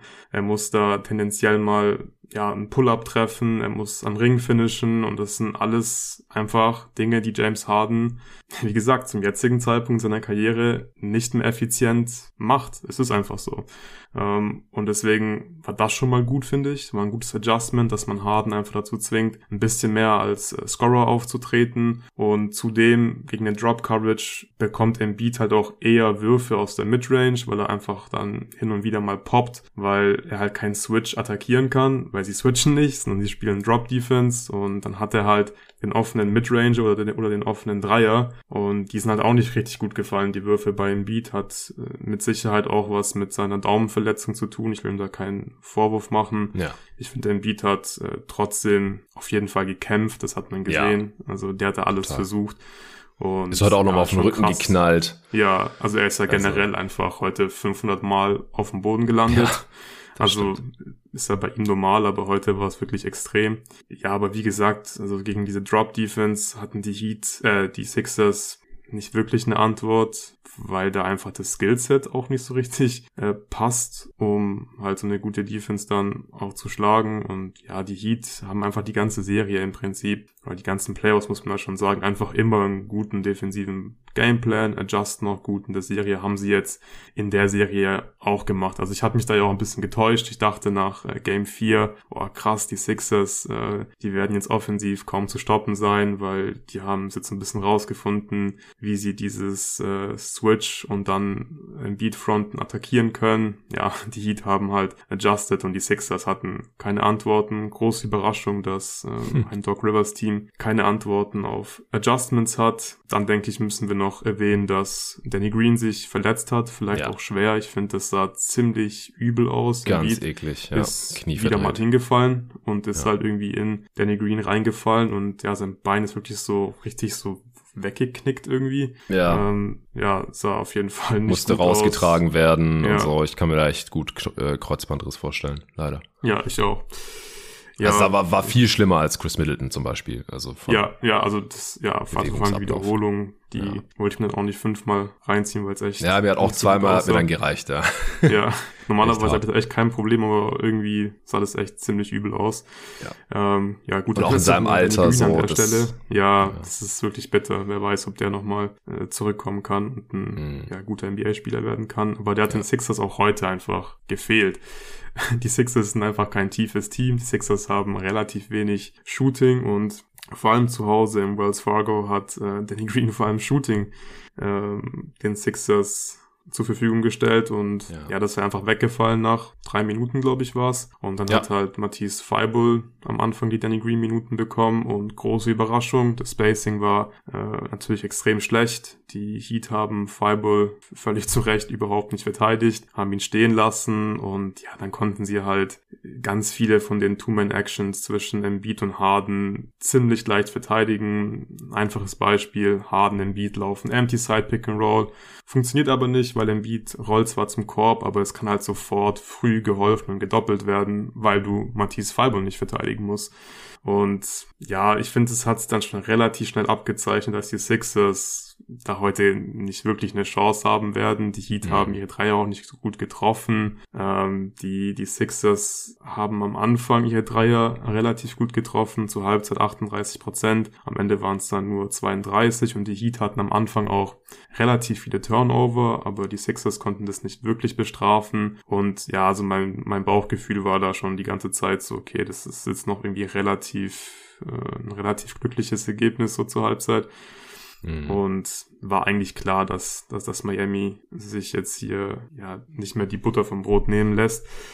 Die Heat waren auch ja am Ring wieder heute super effizient, 24 von 31. Wir haben schon, jetzt schon viel über die relativ schlechte Perimeter Defense der 76ers gesprochen. Heute war es nicht anders. Sie sind offensichtlich bei diesen Quoten äh, leicht zum Ring gekommen, haben doch gut gefinisht. Im Beat war defensiv nicht schlecht, auf jeden Fall der beste 76er, aber er war halt auch wieder komplett auf sich alleine gestellt. Also die Sixers haben abgesehen von ihm einfach keine Plusverteidiger. Klar, Feibel vielleicht, aber der spielt halt nicht viel, weil er offensiv nicht äh, spielbar ist. Und ja. dann kam halt noch Dinge dazu, wie dass Miami 13 Offensiv-Rebounds geholt hat, 17 Second Chance Points, äh, Max Drews hat drei Offensiv-Rebounds geholt, Tucker vier und ja, das war dann wieder eine Mischung. Da war dann einfach äh, klar, die Sixers sind hier einfach das äh, unterlegenere Team und haben völlig verdient am Ende diese Serie dann auch verloren. Ja, würde ich, würde ich so unterschreiben. Also in, im dritten Viertel ist es dann relativ schnell den Bach runtergegangen. Zur Halbzeit waren die Heat nur mit einem vorne, äh, Mitte des dritten dann schon mit 15 und im vierten dann mit bis zu 20. Wie gesagt, in der Garbage Time ist es dann nochmal auf äh, neun Punkte geschrumpft. Ah, es war schon, war schon ein deutliches Ding. Äh, Jimmy Butler hat den starken Start, äh, dann hat er im zweiten Viertel eine Weile nichts gemacht, dann im dritten Viertel hat er so den, den Run bisschen initiiert. 32 Punkte aus 32 Shooting Possessions, auch wieder sechs Dreier genommen, äh, zwei davon heute nur getroffen, aber das ist ja auch noch deutlich mehr als das, was er in der Regular Season da so gezeigt hatte, sowohl was Volumen als auch die Quote angeht. Dazu 8 Rebounds, 4 Assists, starke Defense äh, wie gewohnt. Struce hat äh, 10 Dreier geballert, äh, 4 davon getroffen, 20 Punkte aus 16 Shooting Possessions, du hast äh, Rebounds schon angesprochen. Ich habe es vorhin auch schon gesagt, hatte 11 insgesamt. Bam, 5 äh, von 5 aus dem Feld, ja. Aber nur 5 Würfe genommen in 35 Minuten. Da gab es ein kleines Adjustment von Doc Rivers, ähm, das vielleicht einfach nur war, Embiid spielt mehr oder weniger durch. Also weniger Paul Reed. Und ähm, vor allem wurde Embiid rausgenommen, als Bam noch drauf war. Nee, Quatsch, Bam wurde rausgenommen und Embiid wurde dann auch sofort rausgenommen. Und äh, dann war Deadman drauf, äh, als Reed drauf war. Und als dann Bam wieder eingewechselt wurde, war Embiid auch schon wieder drauf. Also der hatte heute, wenn er nur ganz wenig Minuten gegen Reed, ich meine in der ersten Halbzeit gar keine. Und deswegen konnte er dann halt nicht so fiesten wie in den letzten Spielen, als Bau ja die Rotation so umgebaut hatte, dass halt Bam so ein bisschen gegen Embiid gestärkert wird, weil er gegen den halt kein Land sieht und gegen Reed halt total dominiert hat. Und das, das ist dann heute, heute weggefallen. Und da frage ich mich jetzt halt auch schon so ein bisschen, wie, wie geht es jetzt weiter mit Bam? Gegen die Hawks war auch schon nicht so dominant und gegen die Sixers jetzt halt wieder nicht. Also offensiv, ja, defensiv ist Bam krass, da müssen wir nicht drüber sprechen. Ähm, letztes Jahr gegen die Bucks ging ja beim Offensiv auch gar nichts. Falls die jetzt weiterkommen in den Conference Finals, wird es auch spannend, welche Rolle Bam da offensiv einnehmen kann. Gegen die Celtics hat er vor zwei Jahren in der Bubble ja komplett dominiert. Äh, die hatten da aber auch keinen Al Horford mehr und äh, ja gut, Daniel Theiss war da der, der Starter, den er dann regelmäßig übermannt hat, aber da glaube ich, kann er dann noch eher was machen, aber das müssen wir auf jeden Fall im Auge behalten. Ja, Lowry hat wieder nicht gespielt, Gabe Vincent war wieder der Starter, aber der kann sich ja jetzt ordentlich erholen, bis es dann im Osten frühestens Montagnacht, wahrscheinlich, nee, frühestens Dienstagnacht. Aber kommt drauf an. Wenn die Bucks jetzt gewinnen, dann könnte es schon Montagnacht weitergehen. Ah, das sind auf jeden Fall einige Tage, die Lowry äh, sich hier noch erholen kann und seinen lidierten Oberschenkel. Ja, ich glaube, ansonsten habe ich jetzt auch nicht mehr wirklich was zum Game. Embiid heute 7 von 24, 8 Dreier hochgejagt, 2 getroffen. Er hatte davor, ähm, ja auch nicht wirklich viele Dreier getroffen in der Serie. Heute hatte, hatte dann einige genommen. Ähm, ja, es lag einfach an der Heat-Defense vor allem auch. Also es ja. ist kein gutes Zeichen, wenn Embiid äh, 8 Dreier nimmt ja. in so einem Elimination-Game. Aber das hat man einfach deutlich gesehen, dass, dass, dass, dass die Sixers ja generell einfach gar nicht mehr in die Zone kommen, sei es jetzt mit Drives oder halt mit Pässen auf dem Beat. Also einfach, wie gesagt, guter defensiver Gameplan und halt perfekt äh, ausgeführt. Yes. Ja, was, was nimmst du jetzt aus der Serie mit? Jetzt vielleicht so primär erstmal als, als Sixers-Fan. Was hältst du von dem Team? Was erwartest du von James Harden? Der hat jetzt vorhin gesagt, dass er in Philly bleiben möchte, dass er alles tun will, damit die äh, Heat Contender, äh, Sixers natürlich Contender sein können. Embiid hat gesagt, er nimmt ja auch immer kein Blatt vor den Mund, dass Harden nicht mehr der Houston Harden ist und dass das manche fälschlicherweise halt noch erwartet hatten, dass er jetzt mehr ein Playmaker ist und dass er aber auch hätte aggressiver auftreten sollen als Scorer. Mhm. Was alles so stimmt, äh, ob das jetzt bei Harden ja irgendwie positiv aufgenommen wird oder eher in die Ben Simmons Richtung geht, wenn er das dann halt auch direkt so sagt nach dem Ausscheiden. Das ähm, ja werden wir noch herausfinden. Was was denkst du jetzt über die Sixers vor der Offseason 2022? Also ich hoffe erstmal, dass, dass Harden jetzt nicht den Simmons macht und dann nicht im Training Camp auftaucht und einen Trade fordern will, weil den Beat ihn jetzt kritisiert hat nach dem Spiel. Glaube ich auch nicht, aber ähm, ja. ja Glaube ich auch nicht, aber Who knows? Ja, ja, es ist halt jetzt erstmal super spannend, was für ein Vertrag James Harden bekommen wird. Ähm, ich glaube, er hat jetzt vorhin dann Postgame irgendwie auch schon gemeint, dass er durchaus offen wäre, irgendwie weniger als den Max zu nehmen.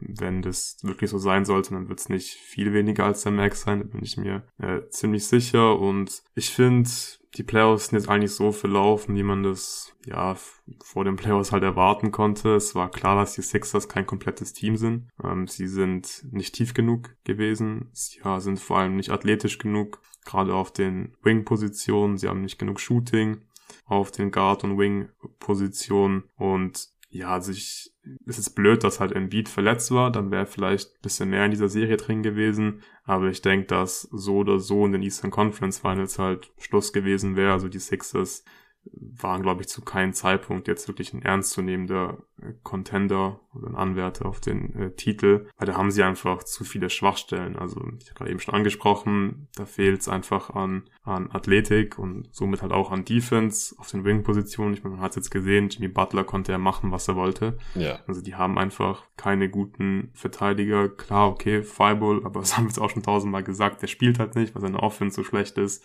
Von daher würde ich den einfach so ein bisschen ausklammern da und er ist auch kein On-Ball-Stopper. Halt Wollte ich gerade sagen, es ist auch nicht so, dass ja. der äh, Jimmy Butler total die, die Ketten ja. angelegt hat. Ja, da hat ihn heute einmal geblockt von hinten und so. Ja. Das kommt dann schon mal vor, wenn man so spielt wie Thibault. Aber ich glaube, selbst wenn er jetzt 30 Minuten pro Spiel gespielt hätte, dann hätte das jetzt nicht so viel an Jimmy Butlers Output verändern können. Ja, ähm, und ja, ansonsten ich weiß nicht, James Harden ist vielleicht so ein bisschen ernüchternd jetzt, wie das verlaufen ist in den Playoffs. Ähm, aber ich fand es jetzt auch nicht, ich fand es jetzt auch keine komplette Katastrophe, weil ich habe, glaube ich, auch schon mehrmals jetzt auch hier mit dir im Pod darüber gesprochen, dass sein Playmaking halt schon sehr wertvoll finde. Ja. Aber ich denke, es wird halt in den Playoffs, wenn dieses Team sich jetzt nicht irgendwie signifikant verbessern kann in der Offseason, das wird nicht leicht, weil die Sixers nicht so super viele Assets zur Verfügung haben, um sich zu verbessern. Hm. Ähm, dann wird es einfach schwierig, weil, hat jetzt gesehen, Miami hat halt einfach adjusted, hat gute Verteidiger und dann wird's halt irgendwann für James Harden schwierig und er kann halt nicht nur Playmaker sein, wenn er halt ja wirklich nicht mehr als elf Punkte hinbekommt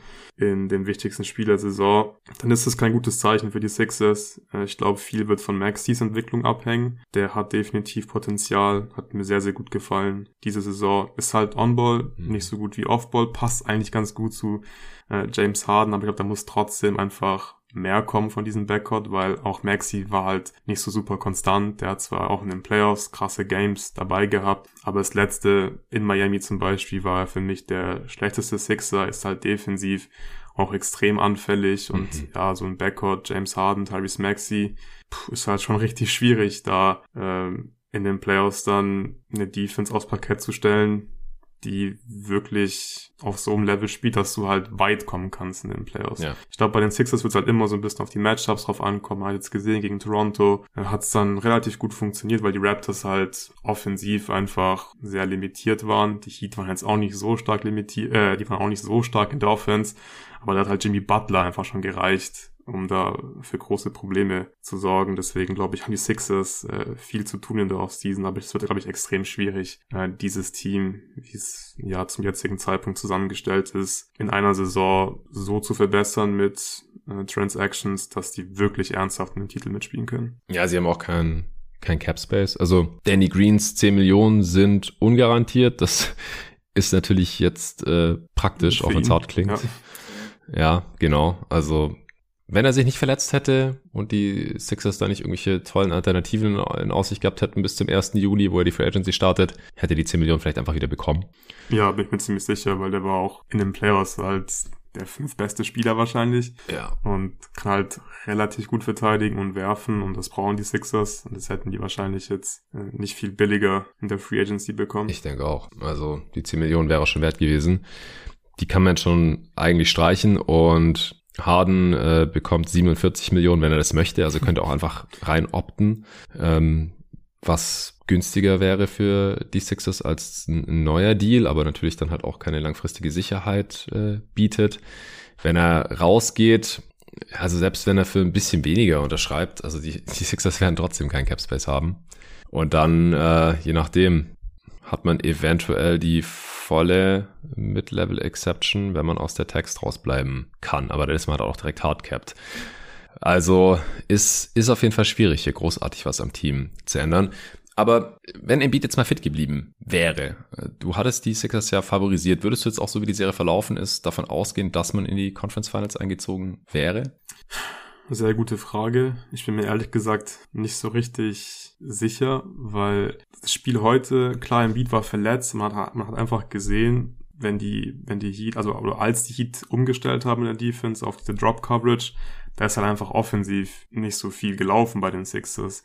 Und ja, das hätten sie vielleicht in, in Miami eins der ersten beiden Spiele gewonnen.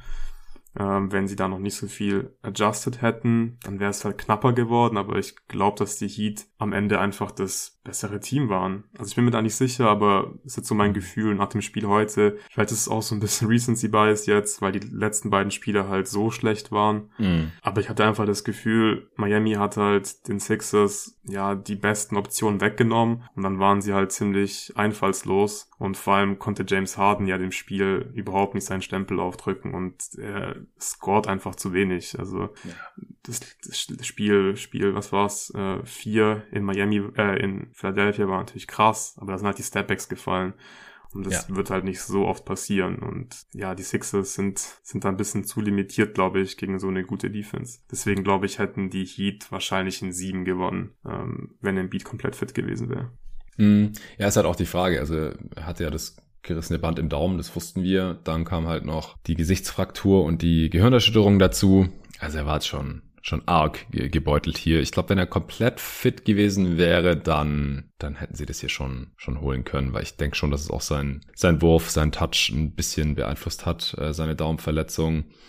Und dann ist halt die Frage, wie man sie jetzt im direkten Matchup mit den Bucks oder Celtics äh, gesehen hätte. Es ist natürlich rein, rein spekulativ alles. Ich glaube, Harden hätte vielleicht im Schnitt auch besser performt, wenn Embiid komplett fit gewesen wäre. Also wenn Embiid besser gespielt hat, hat halt auch Harden besser gespielt. Und klar, es waren halt auch die 6 von 10 Dreier da in, in Spiel 4. Das sind ja schon 18 der 31 Punkte.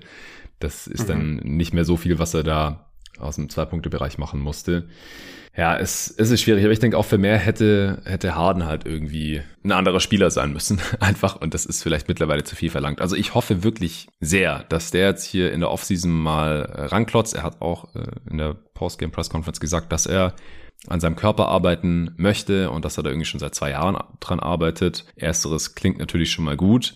Einsicht ist der erste Weg zur Besserung und äh, zweiteres klingt dann aber wieder ein bisschen besorgniserregend, weil wenn er denkt, dass er die letzten zwei Jahre da eigentlich auch schon was gemacht hat und man jetzt das Ergebnis gesehen hat, dann muss man sich halt fragen, okay, war er jetzt halt trotzdem nicht richtig fit oder ist er jetzt halt einfach nur alt? Ich habe auf Twitter auch geschrieben, das Wichtigste ist, also es wäre natürlich cool, wenn er auf Geld verzichten würde, vor allem nach diesem ganzen Hin und Her die letzten anderthalb Jahre, ah, ich habe keinen Bock mehr auf die Rockets und ah, bei den Nets läuft jetzt auch nicht so toll nach einem Jahr.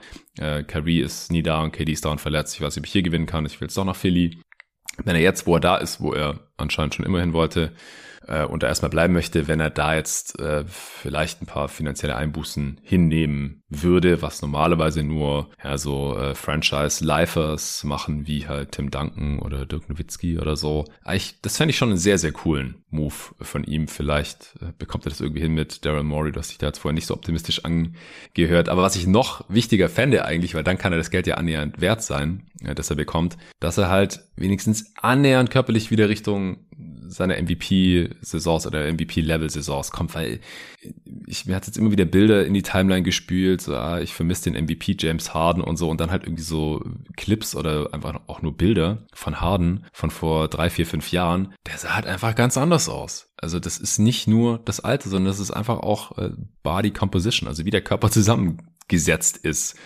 wie viel äh, Muskeln, wie viel Fett, wie schwer ist der Dude und klar kommt er langsamer zum Korb, wenn er halt, weiß ich nicht, fünf Kilo schwerer ist oder vielleicht sogar zehn und da weniger Muskeln und, und mehr Fett auf den Rippen sind, dann, dann ist man halt einfach auch schwerfälliger. Das kann natürlich auch noch am Hamstring irgendwie liegen, dass der immer noch nicht bei 100 Prozent ist oder es ist eine Kombination aus allem. Er hat jetzt auf jeden Fall eine lange Pause. Die NBA hat zum ersten Mal seit Jahren wieder eine normale, normal lange Offseason. Es ist auch kein Olympia jetzt dazwischen oder so. Und das ist so ein bisschen meine Hoffnung als, als NBA-Fan, dass wir nochmal einen besseren James Harden sehen. Und das würde natürlich Embiid auch dann enorm entlasten in der Regular Season, dann aber auch in den Playoffs. Man kann sich komplett einspielen. Man hat ein gemeinsames Training Camp. Vielleicht auch einen neuen Coach. Ich weiß nicht, hat Doc Rivers noch Vertrag? Ja, oder? Also, oder wie viele ja, Jahre ist eher die Frage eigentlich? Ich also, ob, ob man sich leisten kann, ihn zu entlassen. Okay. Ja, zwei Jahre ist so ein bisschen, ist an der Kippe vielleicht. Ja. Denkst du, es ist eine Option, dass Rivers weg ist? Ja, auf jeden Fall. Also ich glaube, dass, dass Maury auf jeden Fall ähm, weiß, dass Doc Rivers nicht der richtige Coach ist für dieses Team. Ähm, ist halt die Frage, ob er ihn entlassen darf. Also wie viel es halt ja. Sixers kostet, muss er mit Sicherheit mit, äh, mit Ownership abklären. Aber ja, die Sixers, die, die brauchen, glaube ich, auch einen neuen Coach, weil ich fand es jetzt in den Playoffs, es war jetzt nicht, es war jetzt nicht super schlecht, was Rivers gemacht hat, aber ist mir jetzt auch nicht positiv aufgefallen. Es waren halt wieder, ja, dumme Sachen dabei, wie das Embiid zum Beispiel halt in diesem Blowout-Spiel noch spielt und sich dann halt das Gesicht bricht. Mhm. Ist jetzt zwar nichts Taktisches, aber auch da hat er jetzt nicht wirklich überzeugt. Also jetzt gerade in der Serie hier gegen Miami hat er ja, defensiv zum Beispiel auch einfach kaum Adjustments vorgenommen. Und ich glaube, er verlässt sich halt einfach irgendwie so ein bisschen darauf, so das zu machen, was in der Regular Season gemacht haben und hoffen, dass sein Beat halt einfach krass spielt. Und ich glaube, das ist ein bisschen wenig, wenn du einen Titel gewinnen willst. Ja. Hast du jetzt noch was zu, zur Serie oder zu den Sixers? Zu den Sixers nicht, vielleicht noch zu den Heat. Ja, genau, da wollte ich jetzt auch noch drauf hinaus. Ja, okay. ja, hau raus. Also ich bin beeindruckt von der, von der Defense der Heat gegen die Atlanta Hawks, ähm, finde ich, konnte man das schon so ein bisschen erwarten, dass sie mit ihrer, mit ihrer Switching Defense gegen ein Team mit so einem Star Guard einfach sehr, sehr gut aussehen werden mhm. in der Defense. Jetzt gegen Embiid war ich mir da nicht so sicher, aber habe ich jetzt heute schon mehrmals erwähnt. Äh, ich fand den Gameplan in, in vielen Spielen der Serie ziemlich gut. Ich fand die Adjustments auch richtig gut und ich glaube, äh, wir können auch jetzt festhalten, dass diese Defense einfach äh, krass ist und egal gegen wen sie spielen werden in der nächsten Runde. Wird wieder super interessant zu sehen. Äh, die Defense der Heat, dann gegen die Defense der Bucks oder der Celtics. Also es sind wahrscheinlich so die drei besten Playoff-Defenses aktuell. Äh, die große Frage ist halt für mich, wie gut ist diese Offense, weil jetzt weder die Hawks noch die 76ers waren defensiv gut. Ähm, Jimmy Butler konnte von niemandem verteidigt werden in beiden Serien und es war bislang halt sehr, sehr viel Jimmy Butler und ansonsten haben dann nicht wirklich viele Heat-Spieler konstant performt. Kalori sah jetzt auch aufgrund der Verletzung nicht so gut aus. Bam ist, glaube ich, einfach nicht so der, nicht so die zweite Option der Offense. Ich glaube, das wurde jetzt auch ziemlich klar in diesen Playoffs oder spätestens in diesen ja. Playoffs. Von daher ist halt für mich die Frage, ja, wie gut kann diese Offense sein? Und da habe ich schon einige Fragezeichen, wenn sie mal gegen eine richtige Defense spielen müssen. Ja, da bin ich auch sehr gespannt. Ich, äh, ich fände beide Matchups super interessant. Also ja. Rematch gegen Milwaukee zum dritten Mal in Folge wäre natürlich äh, heftig. Letztes Jahr wurden sie komplett deklassiert, nachdem sie davor ja äh, die Bucks achtkantig rausgeworfen hatten, äh, wo Bud und äh, Janis und alle Bucks eigentlich nicht gut aussahen, hat sich Janis auch noch verletzt. Also da äh, eine dritte Auflage von zu sehen, wäre ich schon gespannt. Also vor allem halt auch auf die Heat, die halt letztes Jahr auch relativ unverständlich da komplett zahnlos waren. Butler war total schlecht. Jetzt ist er in einer viel besseren Form offensichtlich. Ähm, wäre interessant zu sehen, wie, wie er da gegen die Bucks äh, zu seinen Punkten kommt oder inwiefern die ihn einschränken können. Von Bam gegen die Bucks würde ich jetzt nicht so viel erwarten, weil die halt auch sehr groß sind. Da, da kann er niemanden überpowern oder so. Auch Tyler Hero hätte, glaube ich, wahrscheinlich da seine Probleme.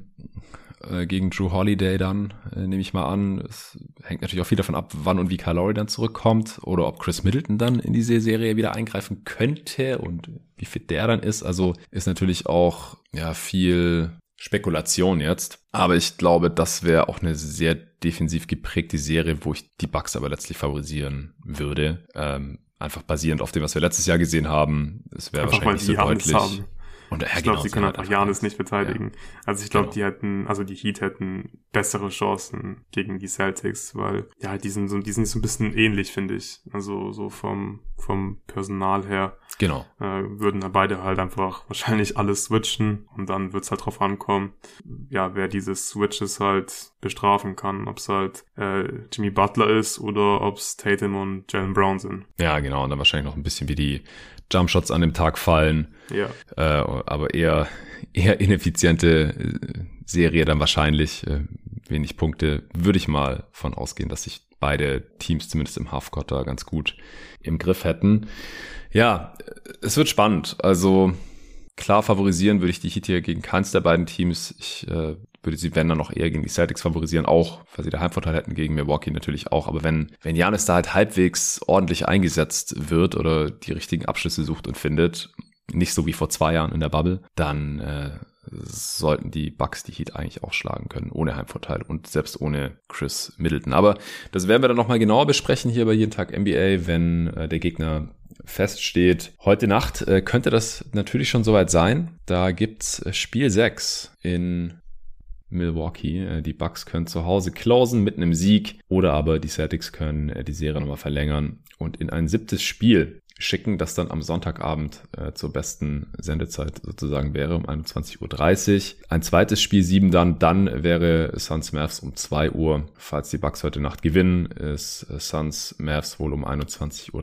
Dann haben wir nur ein Spiel 7 am Sonntag äh, und dann entscheidet sich heute Nacht natürlich auch noch in der anderen Western Conference Serie, ob es ein siebtes Spiel gibt, wenn die Grizzlies nochmal annähernd so gut spielen können wie im letzten Spiel. Wir haben es hier ja auch zusammen gestern analysiert im Supporter Pod. Dann ja, könnten die auch im Chase Center eins holen. Die Warriors haben was gut zu machen, die müssen sich dringend raffen. Äh, sonst gibt's am Montagabend da ein äh, siebtes Spiel. Ich bin schon sehr gespannt. Ich werde morgen aller Voraussicht nach äh, endlich mal wieder den David hier drin haben, seines Zeichens Celtics-Fan.